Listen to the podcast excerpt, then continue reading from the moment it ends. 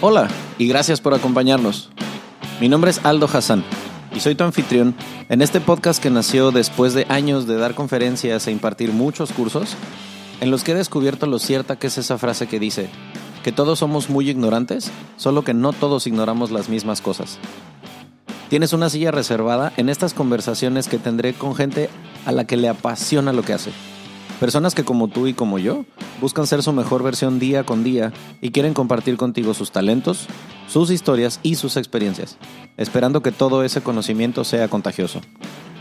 Suscríbete, síguenos en nuestras redes sociales y cuéntanos tus ideas para mantener viva esta conversación. Bienvenidos.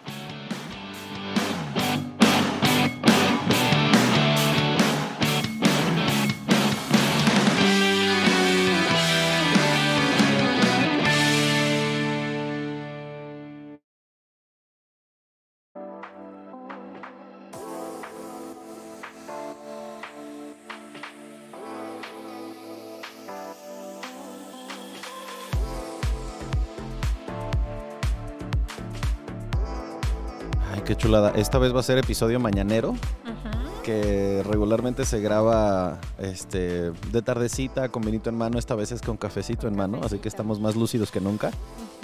Esperemos. Vamos a hacer lo posible por hacerles ameno el rato. Hoy estoy de manteles largos porque les tengo que presumir a la invitada que tenemos para que sus oídos hoy se vayan con un montón de cosas. Eh, ella se llama Abril Vieira, ¿cómo estás? Muchas gracias, Hassan, por esta invitación. Estoy muy bien en esta mañanita deliciosa. Fue para mí como que de mis metas personales de, sacar el, el, este, el proyecto de Cancún y traérmelo a entrevistar gente en, en vivo porque no es lo mismo este, grabar a distancia que tiene su sabor, pero como que siento que la, la, charla entre dos personas pues es muy diferente cuando estás en persona, ¿no? Entonces, pues primero te agradezco mucho que te hayas hecho espacio, que sé que eres una persona muy ocupada. Para quienes no sepan quién es Abril Vieira, supongamos que te invitaron a una conferencia, un TED Talk, algo así, y te dicen, dile al auditorio en dos minutos quién es Abril y a qué se dedica.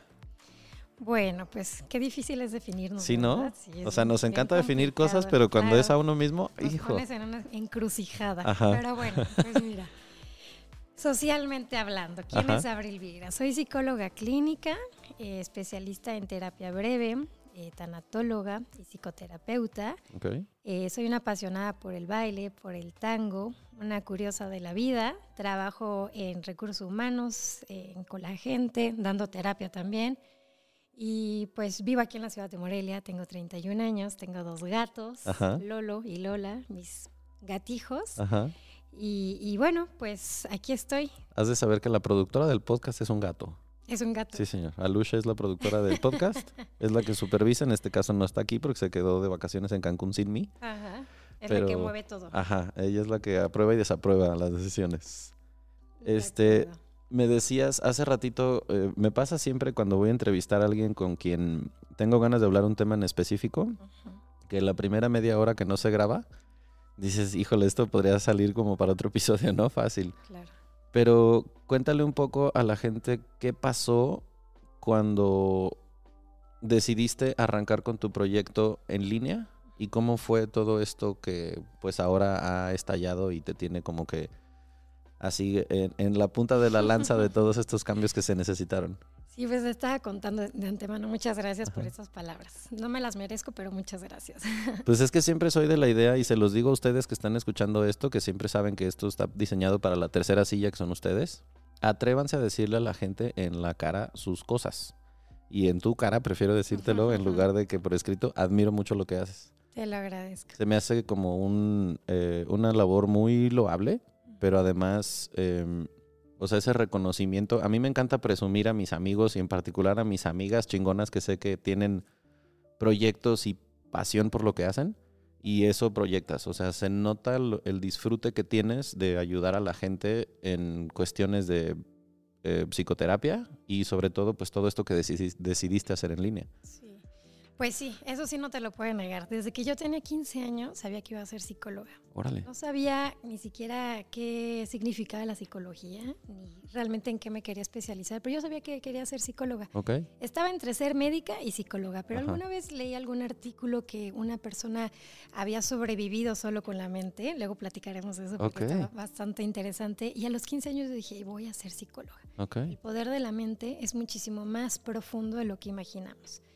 Y bueno, yo creo que después de, ya me gradué hace como unos ocho años, yo creo que no llevo ni el 5% del todo conocimiento ¿no? que podemos adquirir eh, de este músculo tan impresionante que es, el cerebro. Exactamente. Yo desde los 15 años que ya sabía que quería ser psicóloga, cuando soy psicóloga, cuando salgo y, agarro ese título, dije sí. Ah, sí. Es esto, es por aquí el camino. Por ahí, eh, bueno, pues empezando las especialidades, eh, yo me metí por todas partes. Por quería ser psicoterapeuta, quería ser tanatóloga, quería ser psicoanalista, yo quería hacer todo, ¿verdad? Todo lo que se pudiera. Todo lo que se pudiera, yo lo quería hacer. Y bueno, ya siendo psicoterapeuta fue muy, muy, muy enriquecedor saber todo lo que podíamos hacer. Tuve ahí oportunidad de trabajar en algunas instituciones de gobierno, donde entendí la gran necesidad un apoyo en el tema eh, de la salud mental a la gente y que no estaba viendo. Entonces, pues es ahí donde eh, me aviento a hacer mi plataforma de terapia en línea, una terapia basada en las necesidades que estaba teniendo la gente, pero necesidades reales, de tiempo, de espacio, de dificultades para llegar a un consultorio, porque no tenían los recursos de cualquier tipo.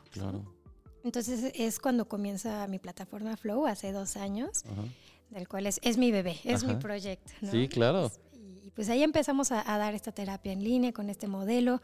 Ya te comentaba aquí tras micrófonos que eh, nos estamos enfocando muchísimo a la terapia para mexicanos en el extranjero. ¿no? Con todo este proceso de adaptación, este choque cultural, que nunca, nunca va a ser lo mismo hablar con un terapeuta de tu mismo país. ¿no? Ajá, que decíamos, solamente aquí en este país se entiende que es estar chippy. Estar chippy, ese apapacho. Necesito un apapacho. Claro, claro, que ¿cómo lo explicas? ¿no? es una sensación que solamente un mexicano que ha crecido con esto entiende y sobre todo siente. Ese, ese código que solamente el código postal te da. Claro. Porque mm, hace poquito que estaba viendo un video que decía que no me había yo dado cuenta de cómo el mexicano tiene esa forma de comunicarse de algunas cosas que solamente nosotros entendemos, que si quiero desacreditar algo que me estás diciendo, basta con que hagan... Claro. Y no lo van a entender en otro lado, como, ¿qué, te pasa? O la misma palabra dicha de diferentes formas, ¿no? Madre, ¿qué tal? Esa es una palabra impresionante que depende del tono de voz o el, apellido que le pongas, significa algo completamente Aprender a conjugar el verbo chingar es el examen final para cualquier extranjero que quiera hablar mexicano, ¿no? Y definitivamente no es lo mismo. Y bueno, esta cercanía que nos permiten ya las, los, los medios tecnológicos fue lo que yo quise hacer dentro del proceso psicoterapéutico, ¿no? Porque decía, bueno, todo está creciendo, las empresas están haciendo mucho más tecnológicas, todo está avanzando, ¿por qué la psicoterapia se tiene que quedar atrás? Claro. ¿no? ¿Por qué la psicología no puede ser una ciencia que está a la vanguardia, que sepa realmente cuáles son las necesidades actuales de la población, de la sociedad y hace algo por ayudarlos? ¿Y por qué no podemos como que también dejar de lado que tenga que ser en un diván, en un consultorio, que lo decíamos, puede ser quitar esa parte que seguramente alguien que está escuchando esto se, se, acuerda, si es que hay de terapia, como lo traumático que puede llegar a ser la primera vez que vas a un consultorio. Porque pues es a vulnerarte con un extraño en un lugar que no conoces. Pero si le quitas eso, y me decía Abril algo que pues claro, a mí me supersonaba el... Qué chingón que puedas hacer terapia desde lejos con un terapeuta mexicano si vives en el extranjero. Pero también imagínense a alguien que está en una depresión profunda, gruesa, que no se quiere ni levantar de la cama y tiene la posibilidad de que, bueno, ya dio el primer pasito para querer tomar terapia, pues basta con un iPad, con un teléfono que se pueda poner enfrente de un terapeuta y hablar en privado. Alguien que tiene alguna disfunción física o alguna agorafobia, esta fobia a, salir, ¿no? A la calle. Entonces, por supuesto que es romper obstáculos de tiempo y espacio.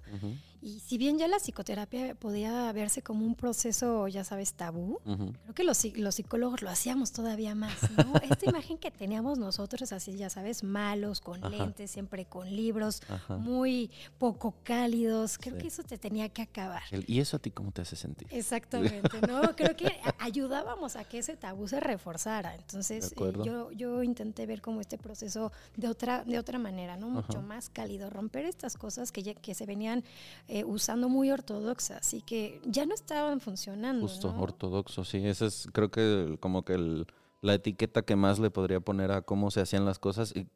Y, le decía Abril, yo siento que tu yo superior te vino a decir, oye, esto va a suceder, se va a necesitar en algún momento porque pues fuiste, fuiste pionera en esto antes de que se necesitara y nos permitió generar, como te comentaba, este modelo único de atención, ¿no? basado en la terapia breve, que está ajustado a las necesidades de la terapia en línea, así, con todas sus particularidades.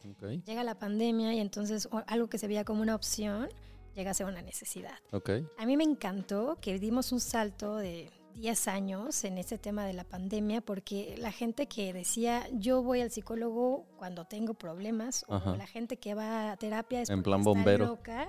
Claro, ahora todos decíamos, ah, caray, esto que estoy sintiendo es ansiedad. Creo que estoy deprimido, creo que estoy asustado, creo que necesito ayuda. Entonces hicimos un salto en, dentro de la psicoterapia, en la parte tecnológica y dentro de la sociedad como reconocer la importancia de la atención a la salud mental. Que creo que ahora ya nos podemos dar cuenta de, la, de lo importante dentro de la canasta básica que es cuidar tu salud mental. Claro. Les voy a dar un dato espeluznante que antes de hablar con Abril me dio un clavado a buscar un poquito de estas cosas.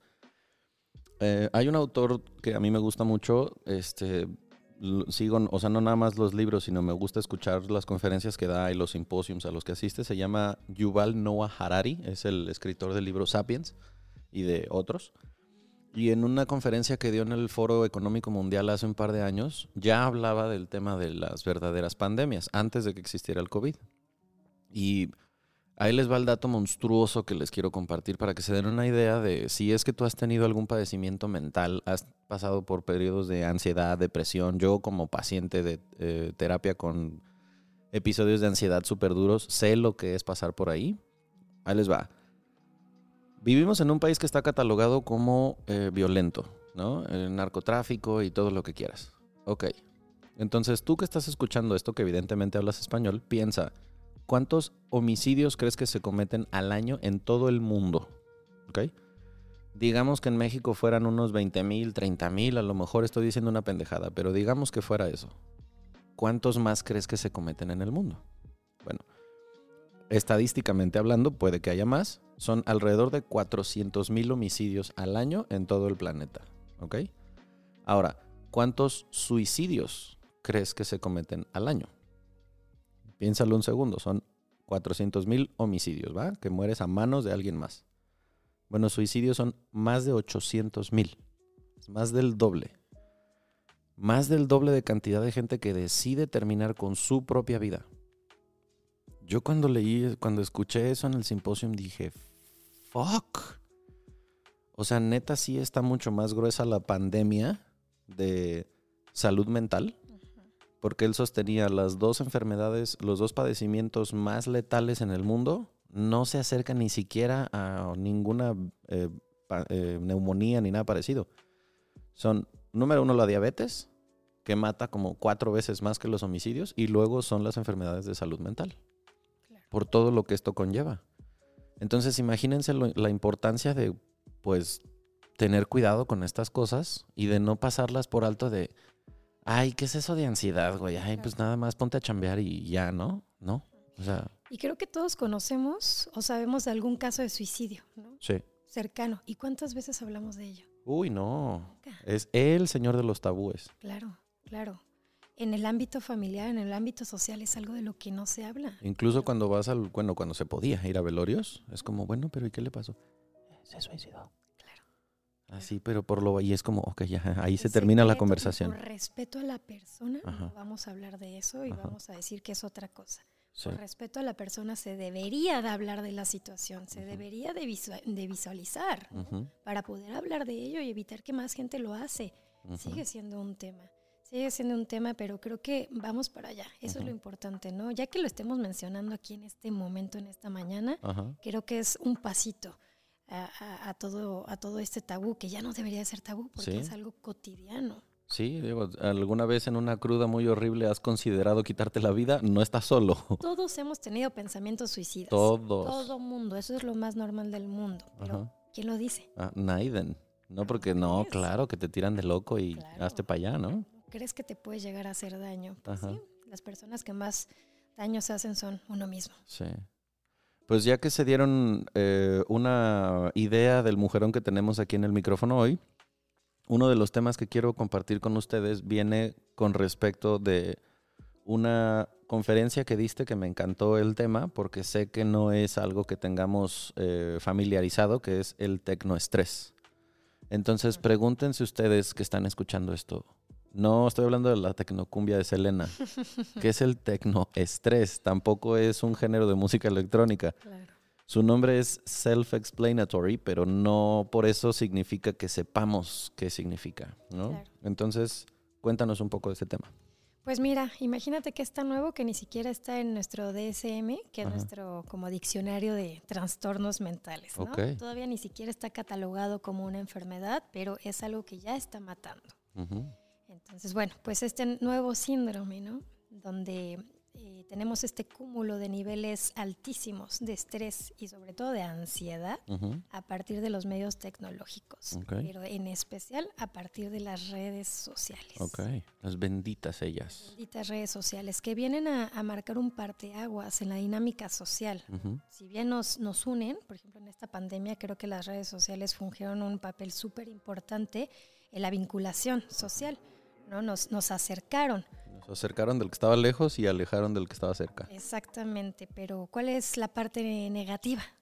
Porque todo tiene sus dos aristas, ¿no? La parte positiva es que nos divertimos, podemos pasar mucho tiempo, tienes filtros que te hacen ver bellísimo, bellísima y muchas otras, claro, claro. Pero la parte negativa, la parte oscura, creo que también es súper importante eh, concientizarla y, hacerla también visible. Ok.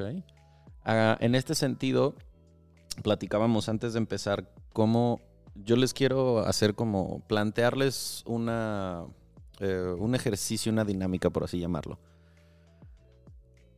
Piensen por favor si es que alguno de ustedes, que casi todos en este podcast ya aplaudimos cuando bailamos y estamos vacunados este, porque ya nos tocaba y también nos duelen las rodillas de vez en cuando.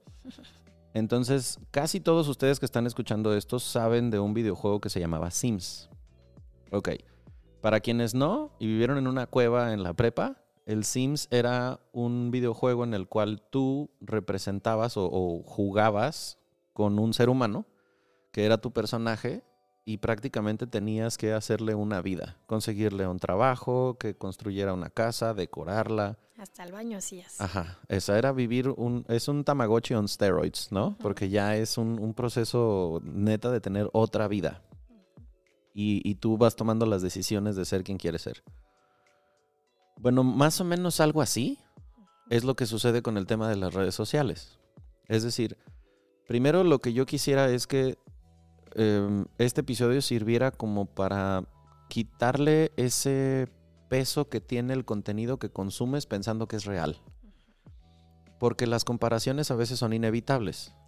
Y ahí es en donde luego viene el ladrillo de, es que el, autojuicio de yo no estoy logrando, todo el mundo se ve bien feliz, todo el mundo se ve bien contento, este güey se la vive haciendo tal cosa, esta chava se ve increíble, lo que sea. Cuando realmente lo que estás viendo en el feed de Instagram es un Sims. Claro. Yo creo que no es ni un 10% de la realidad, ¿no? Es, es como este, este avatar, Justo. Algo, que, que, usamos, que lo embellecemos, porque no vamos a poner cosas negativas, ¿no? Cosas feas. Nadie se sube de la mañana con la lagaña pegada. Por supuesto que nos. Me estoy depilando la ingle, amigos. Por supuesto, claro. Todo el mundo vamos a mostrar nuestros logros, la comida rica, los viajes padres, ¿no? A, la novia, al novio, pura felicidad. Claro. Entonces estamos posteando lo que queremos que la gente vea de nosotros. Y nosotros como espectadores estamos recibiendo una carga, una, estímulos tan altos de felicidad que es imposible, imposible igualarla. No se puede. Son diferentes realidades, entonces es, es imposible. ¿Y qué pasa cuando yo no soy consciente de todo ese contenido que me estoy metiendo a la cabeza? 24 horas al día, ¿no? Porque yo he visto a gente que agarra el teléfono y lo primero que hace ya por, por inercia ah, es meterse, ¿no? Y Con el ojo todavía vidrioso, así de que no sabes ni enfocar. Ni siquiera sabes qué día es, pero ya sabes todo lo que hizo la gente el fin de semana, ¿no? Entonces es impresionante el contenido que estamos metiendo a nuestra cabeza inconscientemente, porque a veces ni siquiera nos estamos dando cuenta. Y el tecnoestrés en tu experiencia lo que genera es eh, depresión, ansiedad eh, o todas las anteriores. Todas las anteriores y muchas otras más.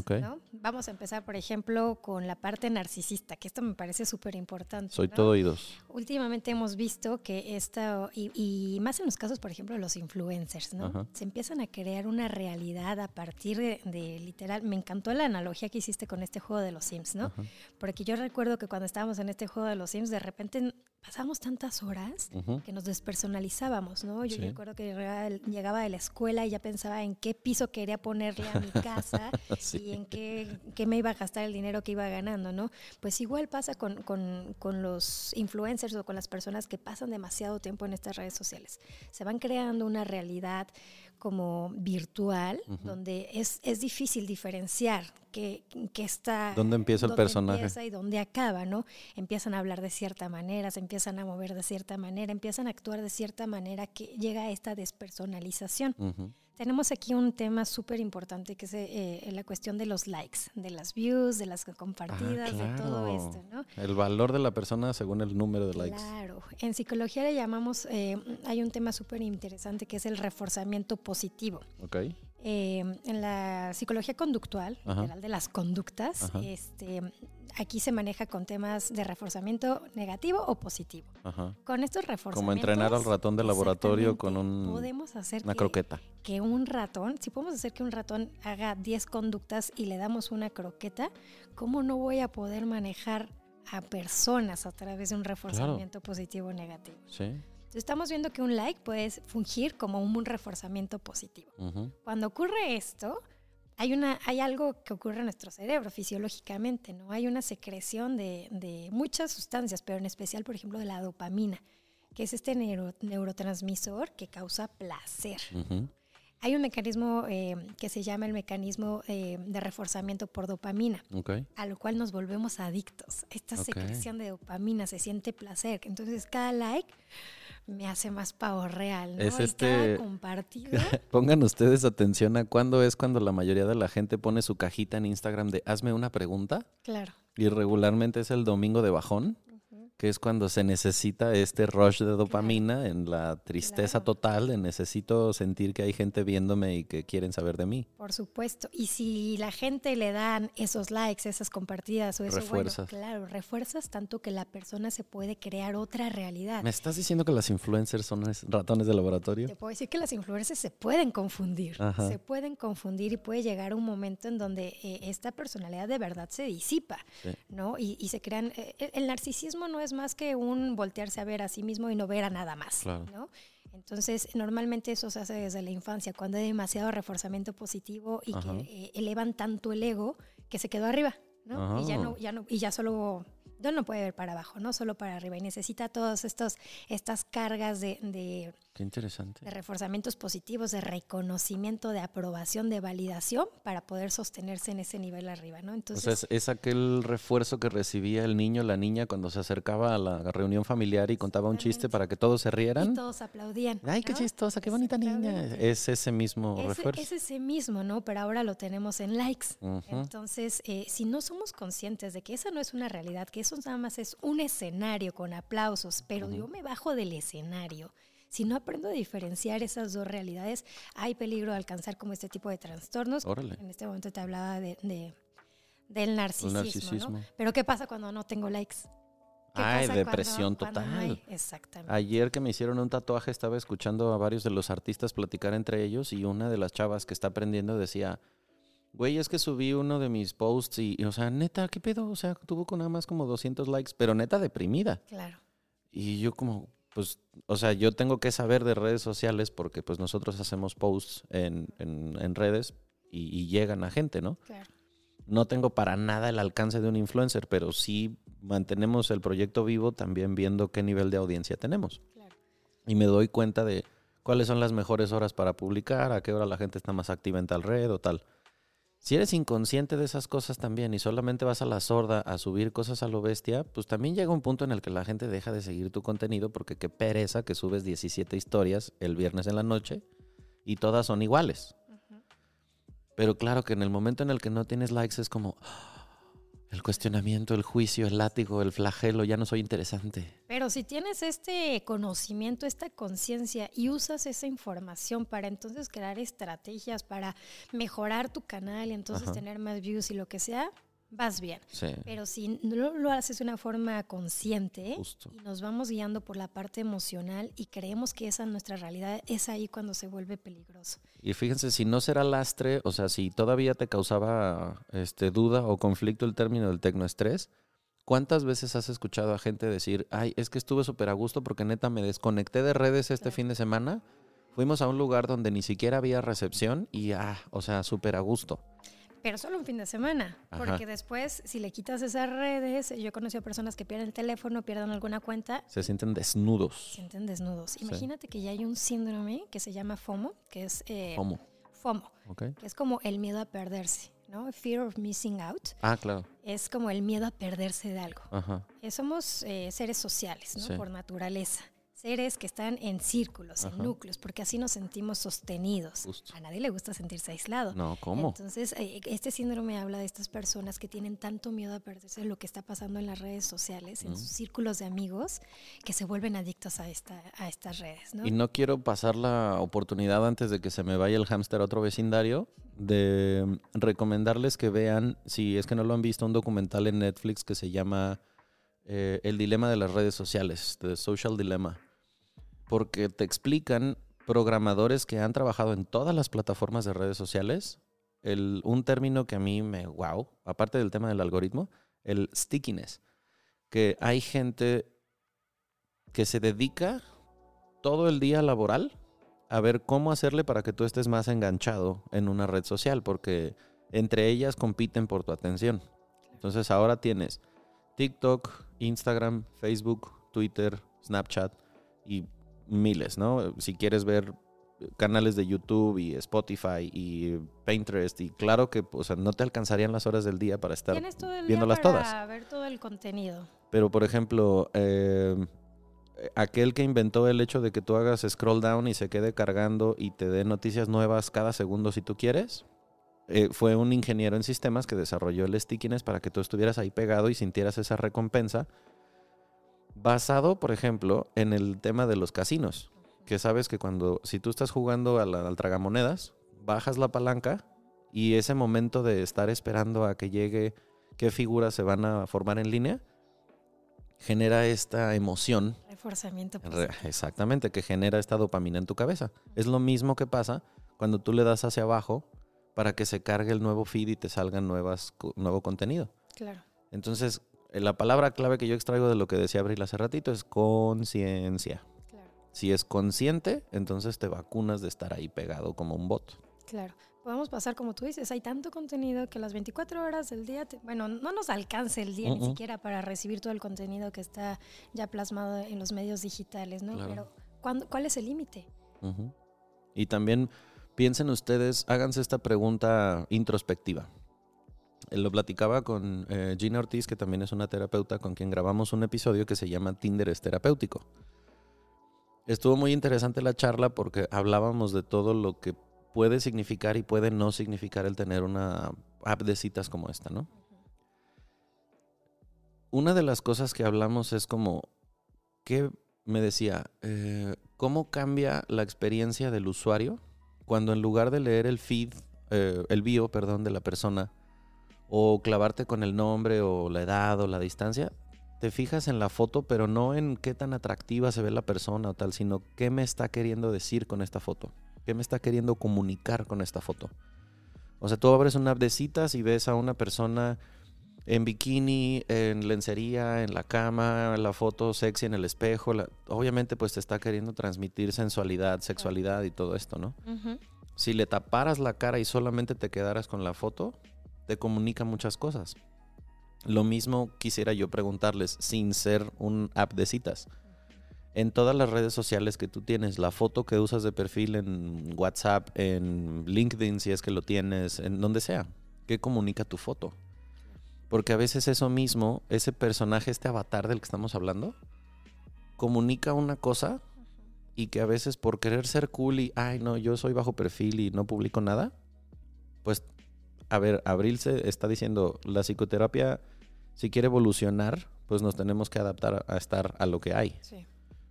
También como persona no es como que te tengas que mantener abajo de una cueva y es que todo en redes sociales sea malo, porque muchas oportunidades surgen a través de esto, ¿no? Y es una manera en la que tú puedes impulsar tu trabajo, siempre y cuando no dependa tu felicidad de la cantidad de seguidores o de likes. O sea, encontrar ese balance en el que sí me promociono. Puede, depender, ¿no? Porque, por ejemplo, puede ser un indicador si mi trabajo, si mi esfuerzo va bien o va mal. Entonces, yo sí me puedo poner triste si no tengo muchos likes. Pero estoy discerniendo, ¿no? Lo estoy poniendo como externo y eso está bien. Lo que está mal es cuando ya nos, ya nos metemos como a esa realidad y no, y no sabemos cómo salir de ella. Es ahí como el problema, cuando ya nos perdemos. Ya veo. O sea, cuando te avientas el clavado sin flotis y ya, o sea, dependo completamente de este refuerzo. Claro.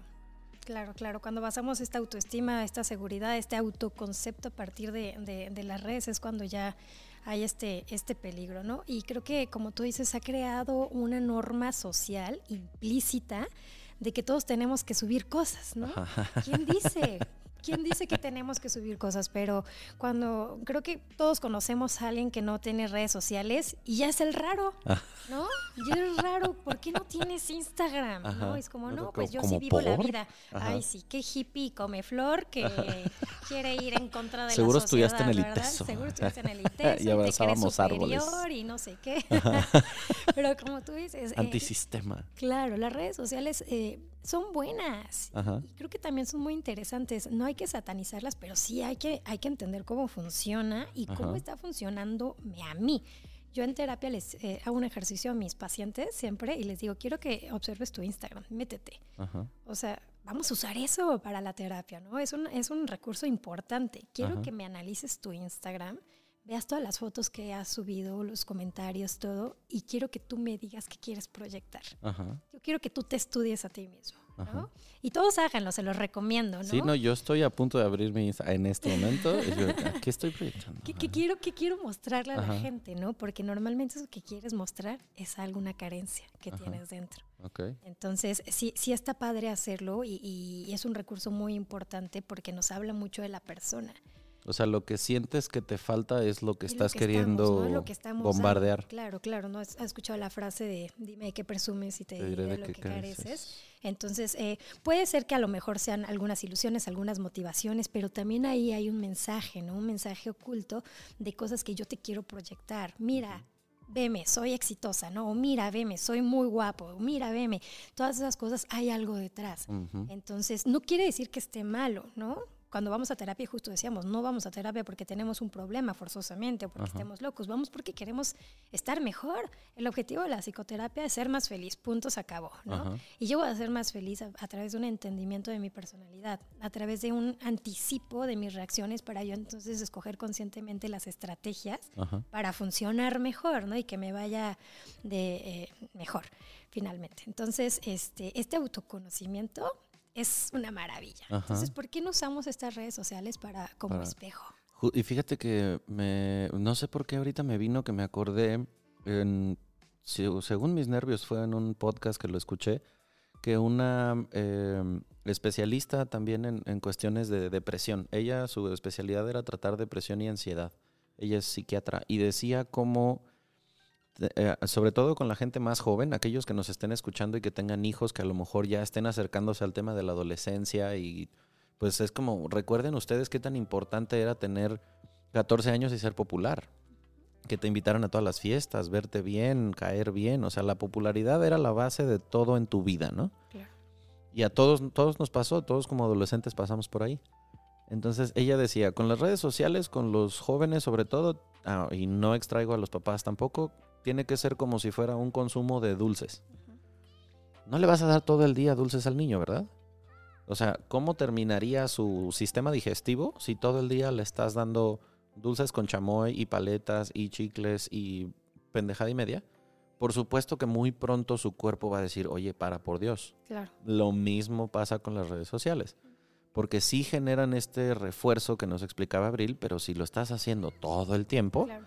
Pues la diabetes psicológica pronto va a salir. inmersas en esa realidad, ¿no? Yo me acuerdo que íbamos en la primaria y cómo, cómo era esta hora del recreo, Ajá. donde las niñas se arreglaban, se ponían el lipstick y salían, y entonces proyectaban una imagen de Ajá. Aquí, ¿no? De las pipiris nice. Ajá. Pero acababa el recreo, entonces la niña regresaba a clases o el niño eh, llegaba a jugar fútbol y tenían una vida, ¿no? Y después iban a casa y hacían otras actividades y listo, hasta el día siguiente otra vez a la hora del recreo. Pero ahora tenemos un recreo de 24 horas. Ajá. Ahora estamos proyectando 24 horas, ¿no? Ahora las... eh, justo ayer vi un video de unas niñas, creo que tenían 12, 13 años, donde creo que está de moda sacar en video eh, las marcas de, de la ropa que están tren de ¿no? OCC, no sé qué, Eso yo- a mí OTTD. me impactó, me Ajá. impactó porque ha- hay muchísimo contenido emocional ahí dentro de, de- de este reto, ¿no? Ajá. Y, y que todo lo tienen que hacer. Blusa de este, Claro, Sara. claro, eh, claro, claro. Bolsa Gucci, reloj. Sí, porque antes Apple. solamente había unas populares en la escuela que tenían eso. Pero ahora estoy viendo a todas las populares del mundo. Juntas Entonces, ellas. Imagínate. Ajá. Las redes sociales siempre nos va a mostrar gente más rica, más exitosa, más bella, más todo que nosotros, porque así es el mundo. Siempre Ajá. va a haber alguien mejor que nosotros. Pero imagínate que ese, ese contenido lo estás consumiendo 24 horas seguidas. O sea, te estás invalidando como persona, ¿no? Le voy a robar la frase que me dijo Toño en el episodio que grabé apenas hace unos días con él, este, que decía, yo decidí lanzar un canal de YouTube, eh, su canal se llama El Mero Mero. Dice, a mí me valía madre si era con una cámara 4K, si era con un micrófono eh, dinámico, así. No, yo lo que quería era compartir cosas, porque dice, cuando yo empecé a, con- a consumir contenido en específico audiovisual en YouTube, Dice, si yo seguía al Máster Muñoz o a cualquier coach de ventas o de finanzas, me hacía sentir que estaba pobre y pendejo. y si seguía a algún güey que hacía ejercicio o alguien fit, entonces me sentía feo y gordo. Claro. Dice, ¿y quién le habla al de en medio? ¿Quién le habla al que le debe al banco, al que está en buro de crédito, al que no le queda la, calle- la talla 32? Claro. O sea, con esto lo que quiero decir es que conscientemente se puede moderar tu consumo en cantidad de tiempo y también en qué estás consumiendo. O sea, eh, si ubican a un eh, personaje también de, de redes sociales que se llama Diego Rusarín, que hace poco que se volvió como muy famoso precisamente por un debate con Carlos Muñoz. ¿Te guste o no te guste el contenido de lo que hace Diego Rusarín? Dijo algo que a mí me encantó que fue, de toda la gente que tú sigues en redes sociales, ¿qué mensaje te queda cuando se termina el story que viste o cuando pasas la fotografía? Te deja mucho más seguir a alguien con quien compartes opiniones o con quien estás en desacuerdo porque te hace preguntarte cosas o plantearte ideas a solamente seguir un cuerpo bonito. O sea, si lo que estás consumiendo, y esto se lo digo en particular a los hombres, porque pues sé cómo funciona ese, ese sentido, sigues a la modelo rusa, a la Instagramer gringa, a la chava fitness brasileña y lo que ellas suben, una, está turbo producido. A eso se dedican, a verse cómo se ven, pero no te comparten ningún otro mensaje más que me veo espectacular. Claro. Y después viene esa disociación en que em, la comparación en el tipo de cuerpo o la- el aspecto que buscas en una mujer quieres que se parezca a eso que estás consumiendo, cuando está fuera de la realidad, porque el avatar que estás viendo en la red social no se ve así todo el día. Sí, Tiene muchísima edición detrás, tiene un, o sea, subir fotografías como las que sube, no sé, este Rachel Cook, tiene un- una producción enorme detrás. Claro. Claro, pero te voy a decir una cosa. Conscientemente y así ya como lo estamos analizando, por supuesto que dirías, pues no debes de seguir tantas cosas falsas, ¿no? O debes de medir un poco más el tiempo, pero psicológicamente el cerebro no funciona así. El cerebro se vuelve adicto a eso. Dame más, dame, dame más. Dame más, dame más. Por un momento hazme creer que soy otra persona, que, que tengo esto, que tengo lo otro. Y no nos damos cuenta que cuando termina eso, yo siempre me pregunto, siempre que termino de ver redes sociales, es como, ¿cómo me siento? ¿Qué dice mi cuerpo? Y siempre encuentro como un malestar en el estómago. Wow. Pacientes me han dicho como que se siente nudo en la garganta, que siente dolor de cabeza, pero siempre les pido, digan, hagan un escáner así en todo el cuerpo y cómo te sientes después de haber visto noticias o después de haber visto en redes, ¿no? Uy, las noticias, ese es otro universo. ¿no? Porque tenemos este contenido y no nos damos cuenta que ya estamos completamente contaminados, ¿no? Entonces ya volvemos al mundo real, porque sí existe, ¿eh? Mundo real, ¿no? Ya vamos a, a comer con la familia, lo que sea, y ya estamos de malas. Ajá. Hoy ya estamos enojados. Y yo, a ver, ¿qué, qué pasa? no pues Porque acabas de ver a tu amiga que está buenísima y te dio envidia. que se fue de viaje y así. Entonces yo inconscientemente ya traigo este, este enojo, ¿no? Esta frustración y la voy proyectando por otras partes. Entonces, realmente esa contaminación la, la, estoy usando como autosabotaje en mi día a día. Hasta se me ocurre que pueda suceder que le agarres como idea, odio, no sé cómo llamarle, a alguien porque te da coraje que le esté yendo bien porque es lo que te vende en su red social, ¿no? Por supuesto. ¿No? Wow, claro, no lo había podrían ser amigos súper buena onda y, compartir muchas cosas, pero entonces ya es el enemigo. Así funciona el cerebro, ¿no? Y eso lo hace como una adicción. Las adicciones nacen de las necesidades. Entonces, si yo tengo una necesidad por siempre estar viendo cuerpos hermosos, por estar viendo esto, me voy a volver adicto. Okay. Y si me vuelvo adicto, voy a tener mil enemigos y yo voy a hacer una cosa pequeñita. Ah. Entonces, realmente nos afecta, ¿no? Y tocaste un tema súper importante que es con los niños. Si tenemos tanta exposición a eso, ¿cuál es la guía? ¿Cómo es la base? O sea, ahorita estamos con una sociedad de que si no estás ahí, si no estás in, no estás.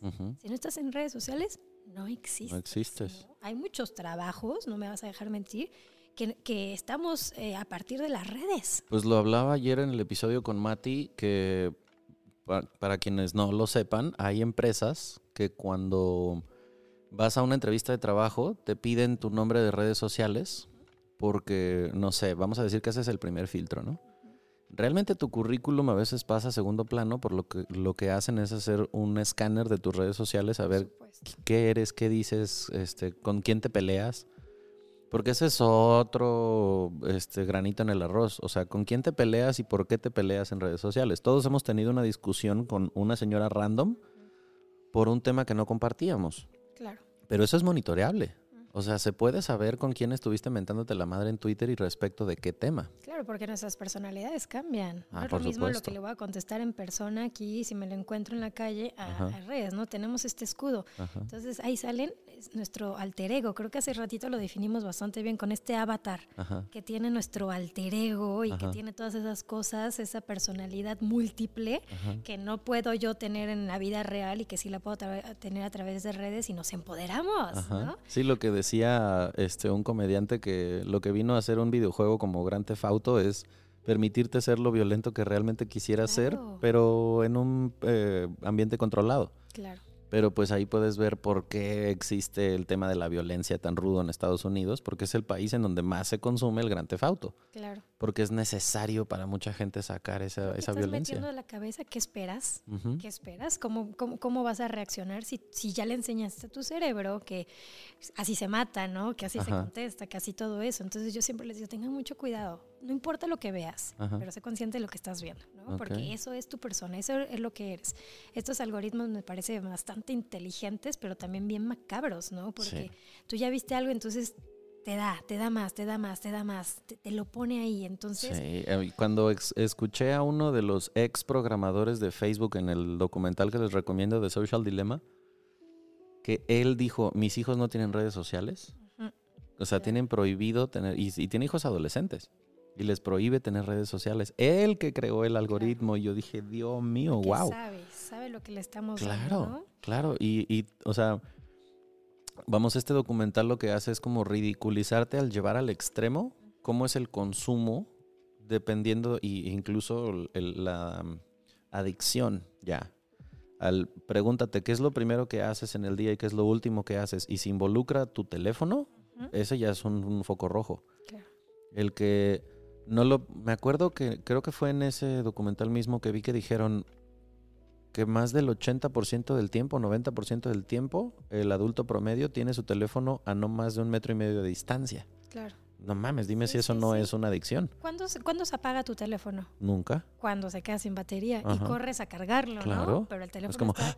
Claro, claro, como chin. En Le quedan 2%, corre, corre, dos corre, minutos seguramente ya me habló medio mundo, ya Ajá. pasaron muchas cosas, me estoy perdiendo de todo, ¿no? Ajá. Y corres y, y- y nada más estás esperando a que prenda, ¿no? A que ya se ponga esa lucecita. ¿Qué está pasando? Que incluso ¿En qué hagan conciencia, no sé con otras marcas, porque yo este, compro Apple porque la camarita me gusta mucho cómo se ve. Aquellos que tengan iPhone, sí se han dado cuenta de que para apagar el teléfono tienes que hacer mil cosas. Ya no hay un botón de apagado. Claro. Sí sirve el de prendido. Pero si lo quieres apagar, te tienes que meter a configuración y luego meterte a settings y luego un irte. año y medio con mi teléfono y apenas supe cómo se apagaba. Exacto. Qué impresión. Entonces, imagínate tú, si todo el tiempo tienes ese... no, les voy a dar un dato absolutamente inútil, pero que a mí me llamó la atención cuando lo escuché. Si s- eh, alguna vez escuchaste de dónde viene o de dónde tomó su nombre el BlackBerry. No. Bueno, obviamente ya nadie usa BlackBerry porque ya pasó, igual que como los StarTags y como los Vipers y la tecnología se va actualizando, pero cuando salió el BlackBerry, tomó su nombre de los eh, grilletes que se le ponían a los reos en las cárceles eh, hace 200 años. Cuando alguien estaba encarcelado, sobre todo los esclavos, se les ponía un grillete en el tobillo que estaba agarrado a una cadena con una bola de acero negro. Eso se llamaba Blackberry.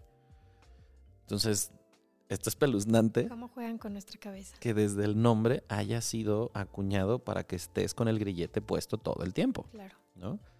Entonces, yo me pongo a pensar, ¿cuánto?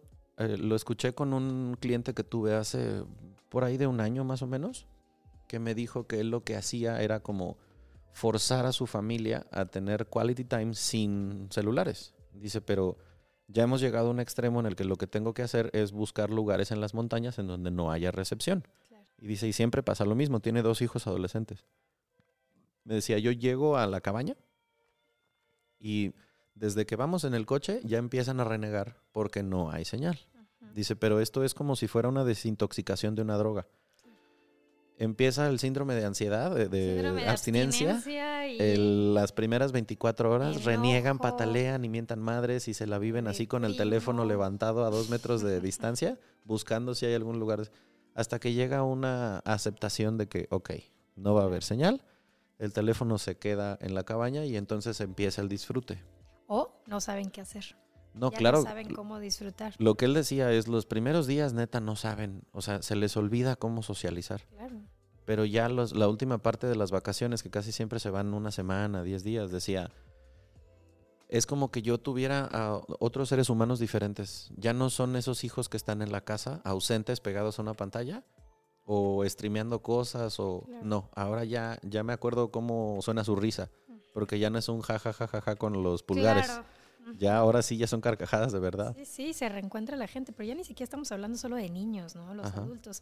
Ahora los adultos mayores que ya aprendieron, bueno, son los que más mandan cadenas, videos. Yo voy a las comidas familiares y son los papás, los que están ya con el cuello doblado permanentemente viendo el teléfono. El meme que me hizo morirme de la risa de en el 2004 era de mi mamá diciéndome, hijo, ya, suelta ese teléfono. claro. 2020 es, mamá, ya, apaga ese teléfono. Exactamente, ¿no? Entonces vemos que eh, realmente es algo, no es algo de generación, No. es algo innato a, nos- a ser, al ser humano. Ah, Es una adicción completamente. Sí. Y como buena adicción, lo primero que hay que hacer es reconocerlo. Reconocer y a, a través de esta conciencia decir, a ver, ¿cuánto tiempo estoy pasando? Ajá. ¿Y qué me está produciendo ese tiempo que estoy pasando? ¿no? Justo. ¿Cómo, ¿Cómo estoy?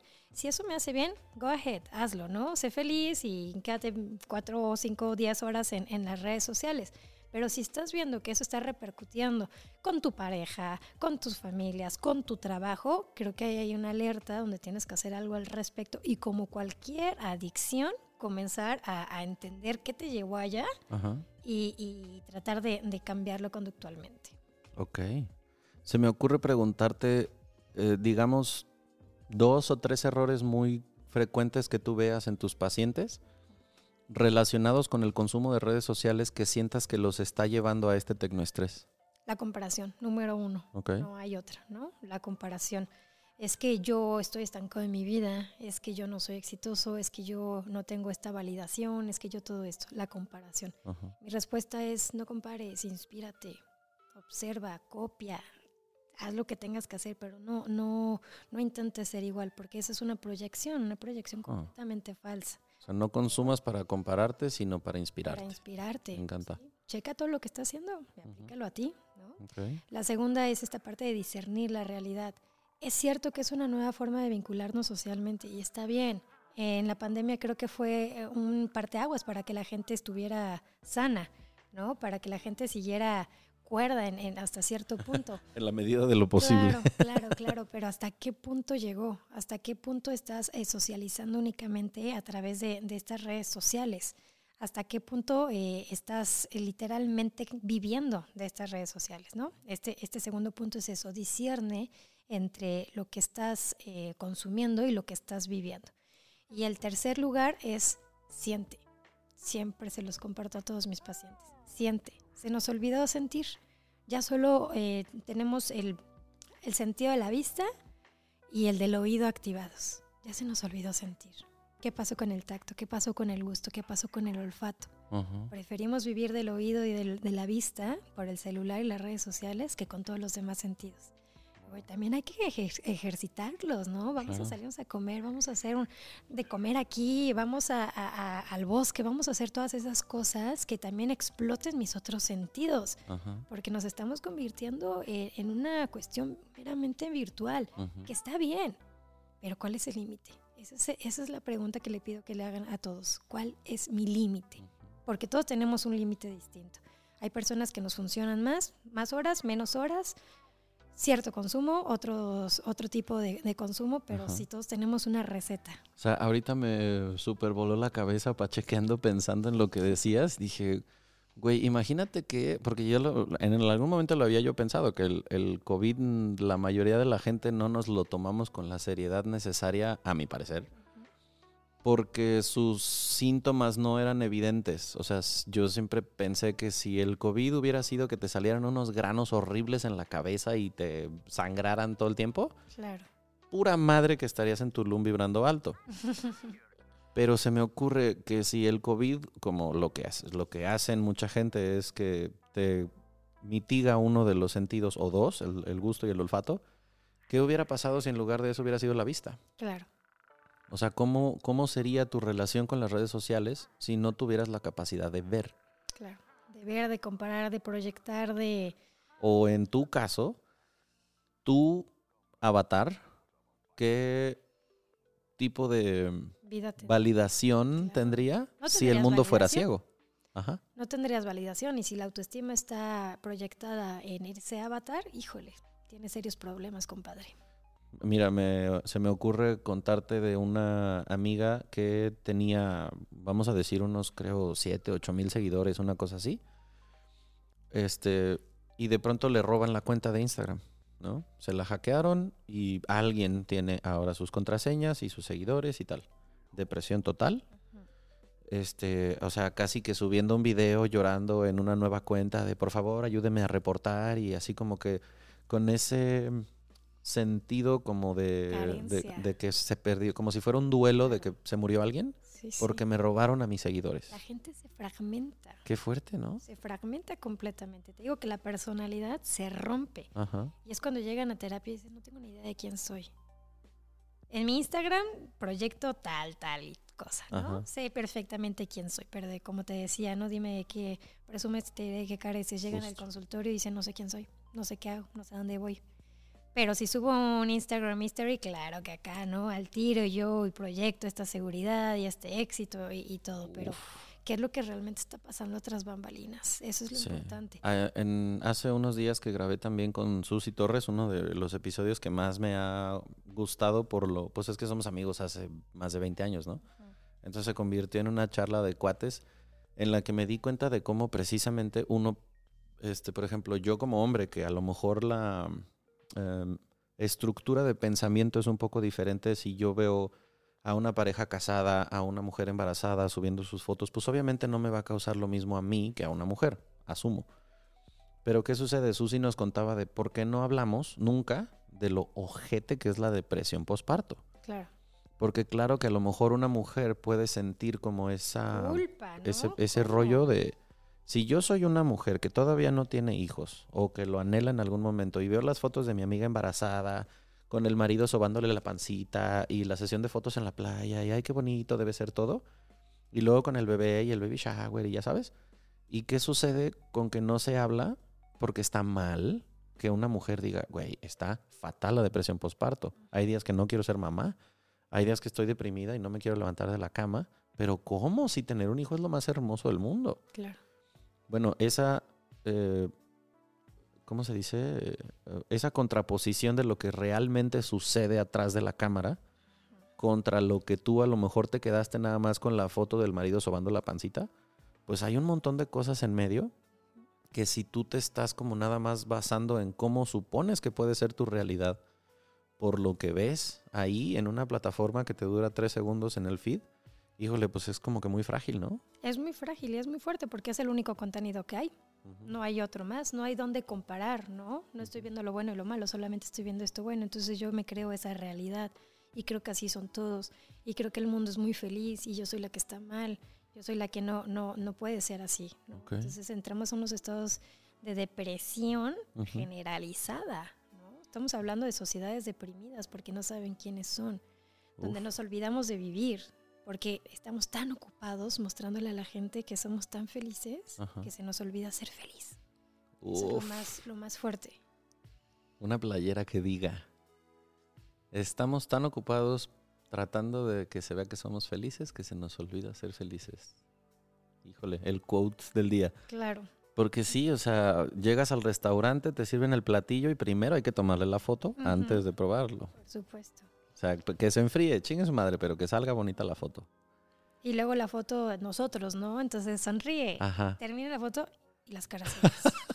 Dices, wow, wow, ¿no? Y ya toda la comida, todos serios, ni creo que ni probar un bocado no les gustó y, y- y se van, ¿no? Y se van separados viendo cuántos likes está teniendo la foto de felicidad con la comida deliciosa que pusieron. Pues ha- hagan conciencia de cuántos de nosotros hemos usado el término de esta, esta foto para el Face. Sí.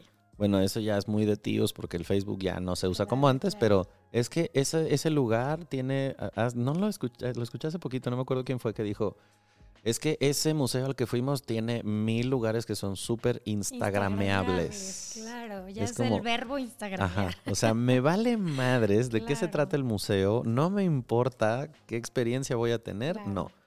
Quiero ir a los spots instagrameables. ¿Ustedes creen que sería tan popular Tulum si no tuviera, por ejemplo, la entrada al hotel de Palazuelos o si no tuviera el mame de Vístete Tuluminati? O sea, por Claro. supuesto que Tulum se gira en torno a lo Voy a instagrameable. Tulum y ni siquiera estoy pensando en que yo voy a ver la- el mar, ¿no? Ya me No. voy a comprar mi outfit Ajá. para tomarme la foto vibrando alto Ay, y entonces tener, si no me llega a 100 likes, valió para puro queso mi viaje, ¿no? ¿Para qué hice el viaje? No llegó ni a 100. Sí. Entonces, Tengo una amiga que este, se fue de vacaciones a Nueva York hace poco y fue de que este, es que estoy shopping porque estoy planeando mis outfits para todos los días. Porque claro que este, no puedo traer los mismos zapatos en todos, no puedo traer la misma ropa.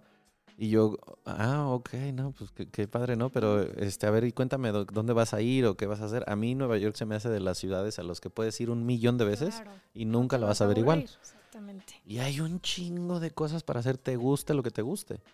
Y ella así como de, ah, pues creo que vamos a ir como tipo que a Times Square y creo que a la estatua o así, neta de que no mames. Por la foto, Claro. por la foto. Pero Nos manejamos por la foto, por el contenido, por, por todo eso, ¿no?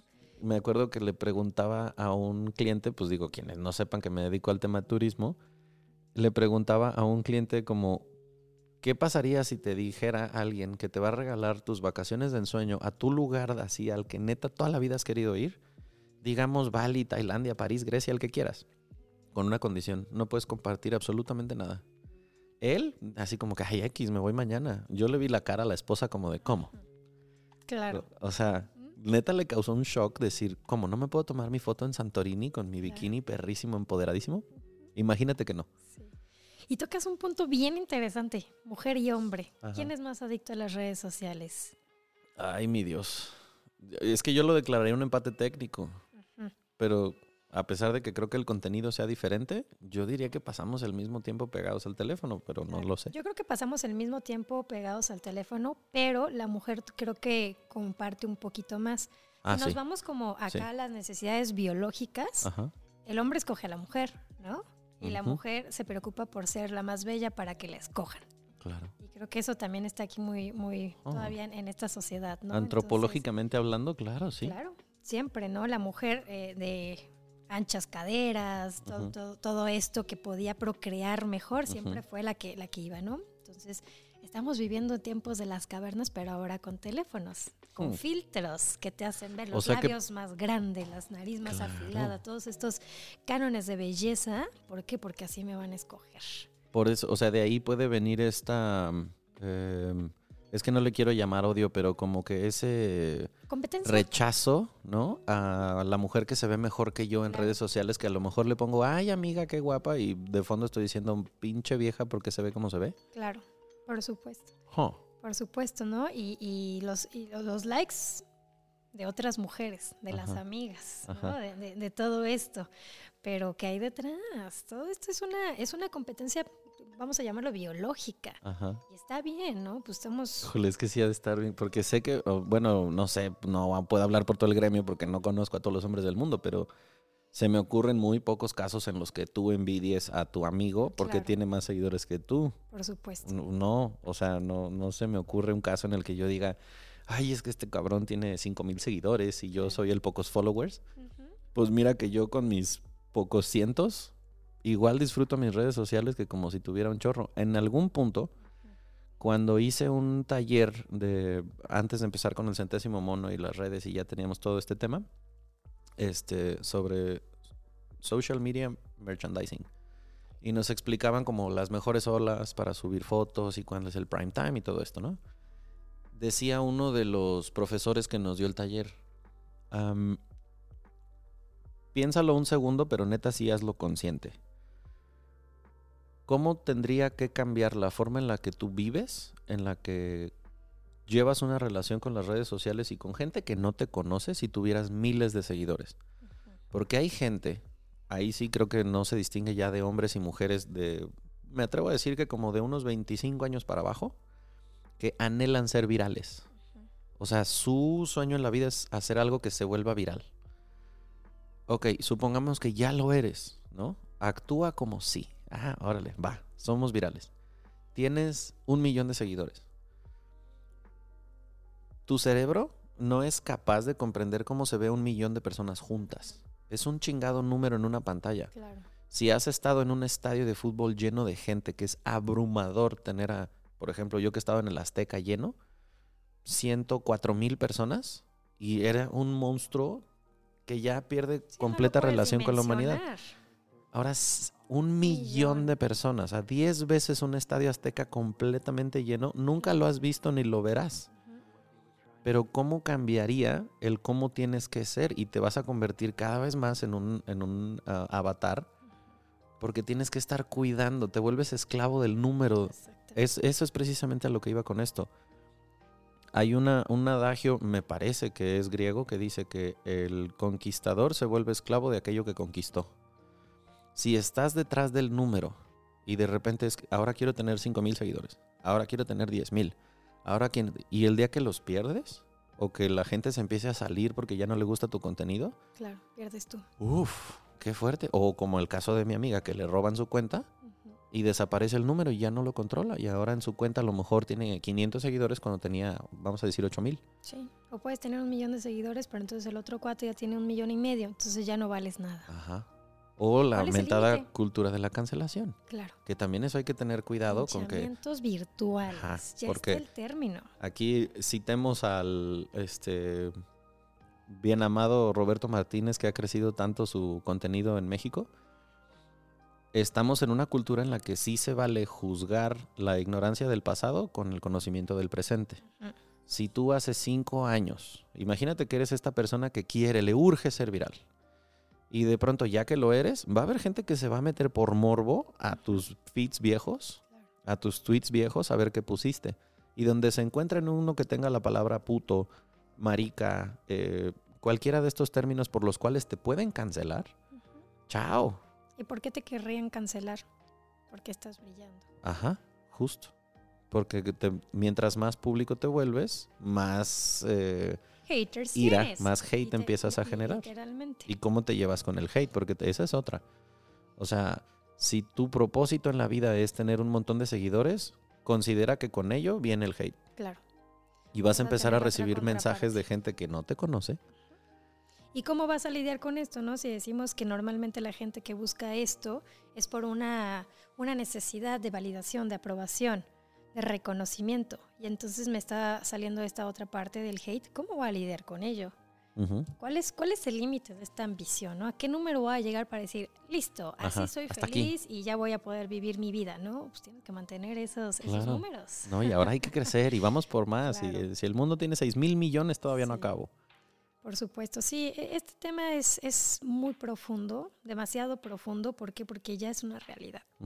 Entonces, si no aprendemos como estas nuevas formas de vinculación que me lleven a un punto medio sano, vamos a ir en decadencia como sociedad. Justo.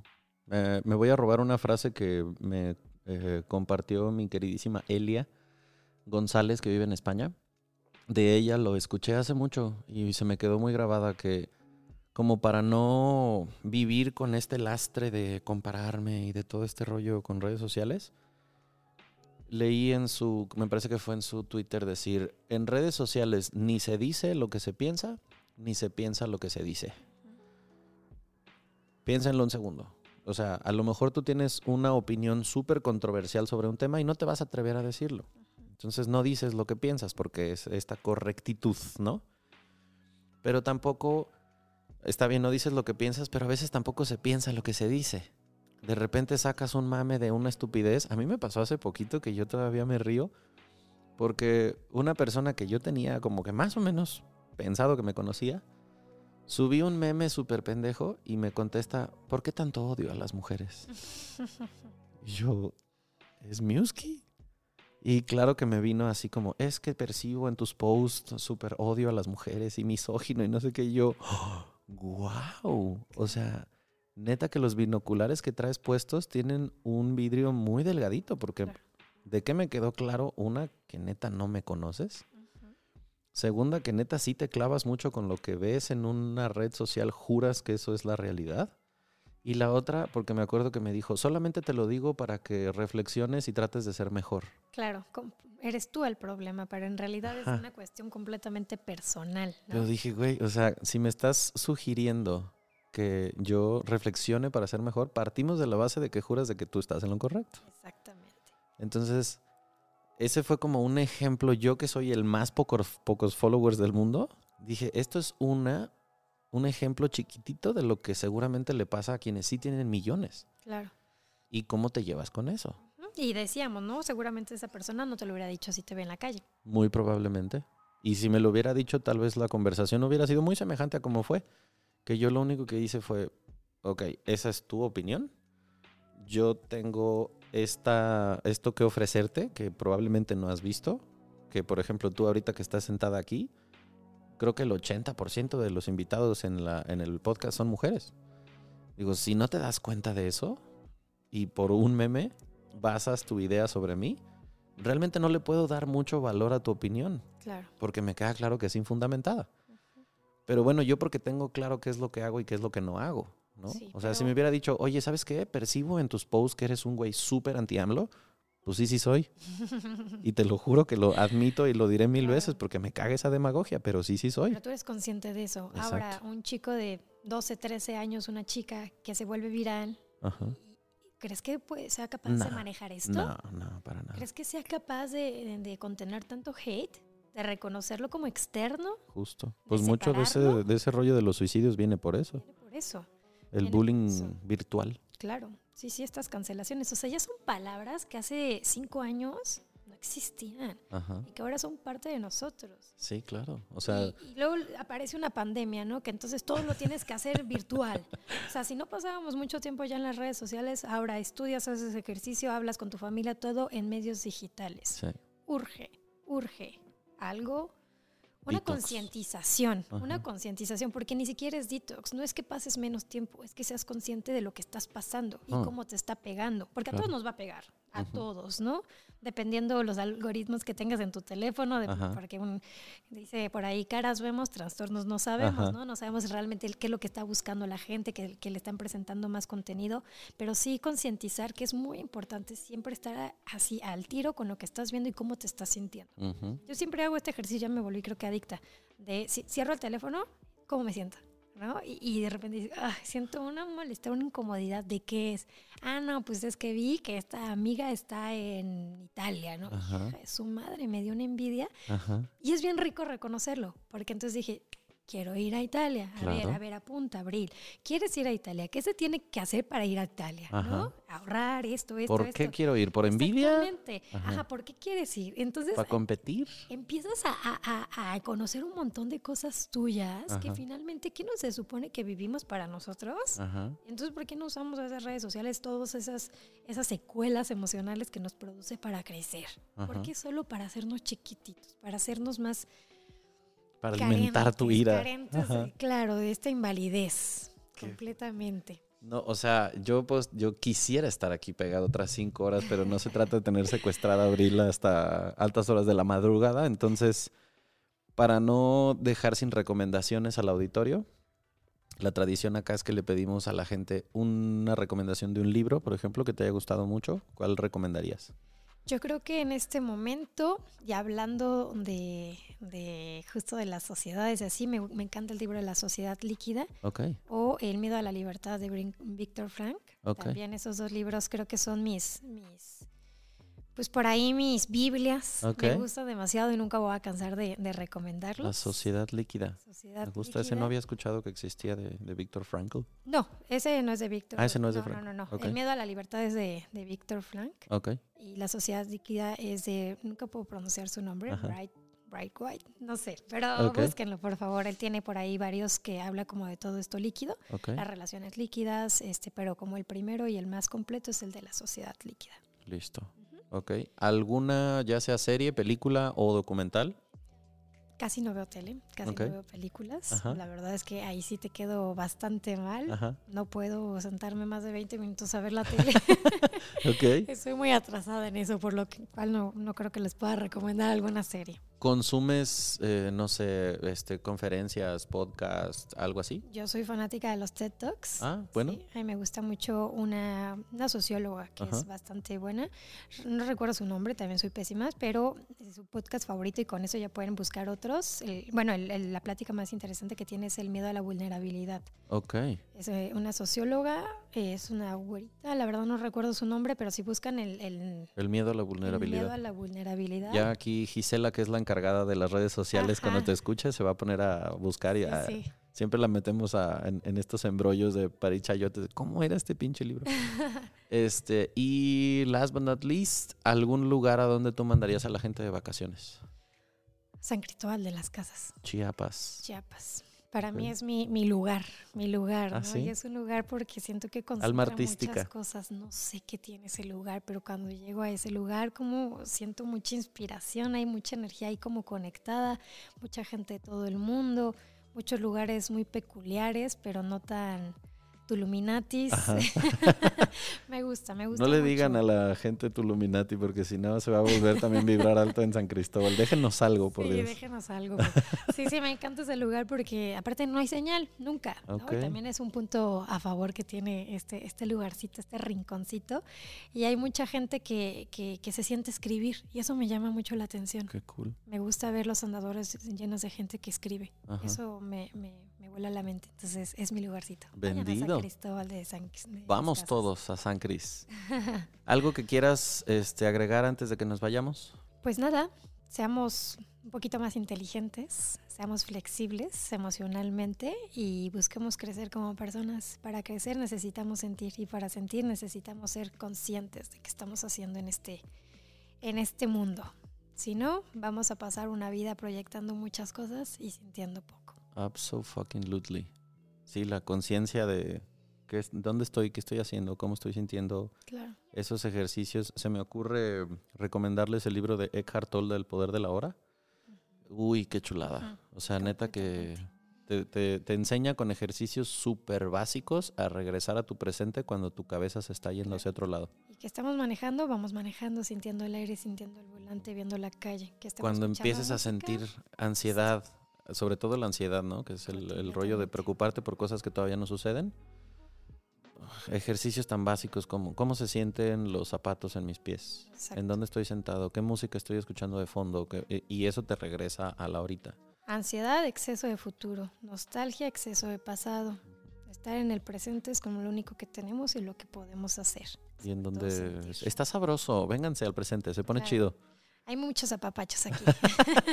¿Cómo te encuentra la gente en redes sociales? pues mi consultorio virtual, flowterapia.com y como Abril Vieira. Como Abril Vieira en Instagram. Síganla sin control, la neta está súper chingón el contenido que nos comparte Abril, por eso también me di a la tarea de buscarla, porque era un episodio que tenía muchísimas ganas de que ocurriera y sobre todo en persona. Este, no me caben las gracias para decirte lo mucho que aprecio que estés aquí, que te hayas dado el rato. Y también te reitero la admiración y el, el, el cariño que tengo por lo que estás haciendo, porque se me hace que se necesita que la gente tenga el valor de creer en lo que quiere hacer como tú lo hiciste, a pesar de que te tiraban de loca cuando querías arrancar con tu plataforma y ahora te das cuenta de que si tu yo superior te lo estaba diciendo era por algo. Así que pues gracias por lo que haces y pues que lo sigas haciendo con el crecimiento que tienes y que sea exponencial. Que sepas que es recíproca esa admiración completamente y creo que todavía más de este lado. Yo infinitamente agradecida con esta invitación, con esta plática tan, tan, tan amena con cafecito y después será con el vinito. Ajá, pero, sí. pero Ya, Muy ya habrá episodio 2 con un vinito un poquito más tarde. Este, y pues nada, muchas gracias por escucharnos. Ya saben, compártanselo a quien crea que le pueda servir, que es el propósito del centésimo mono. Nos vemos en la que sigue y pues sigan a Abril y ya saben, si eres un mexicano en el extranjero como los que hemos entrevistado y quieres alguien con quien platicar, pues ahí tienes muchas opciones en Flow. te lo agradezco. Gracias, Abril. por la invitación. Cuídense mucho, nos vemos.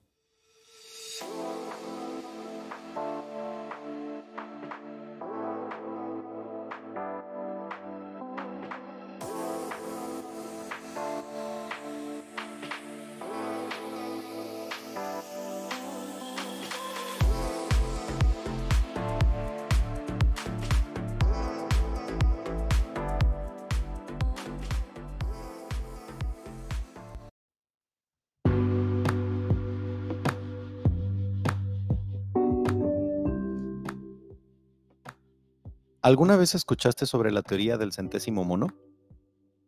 Resulta que luego de mucho tiempo estudiando a un grupo de macacos en una isla en Japón, hace muchos años un grupo de científicos afirmó que después de que una de las hembras comenzara a cambiar sus hábitos y decidiera lavar su comida con agua en lugar de consumirla llena de tierra como siempre lo había hecho, ese aprendizaje se propagó entre los demás individuos, hasta llegar a un número tal que en otras islas, incomunicadas totalmente con la primera, otros grupos de la misma especie comenzaran a hacer lo mismo. Sea o no verdad, el concepto me fascinó. ¿Poder hacer que el conocimiento llegue a tantos que se pueda volver contagioso con otros? Intentémoslo con este podcast. Si te gustó el episodio, compártelo con quien quieras. Déjanos tus comentarios en El Centésimo Mono Podcast en Instagram y gracias por acompañarnos de nuevo.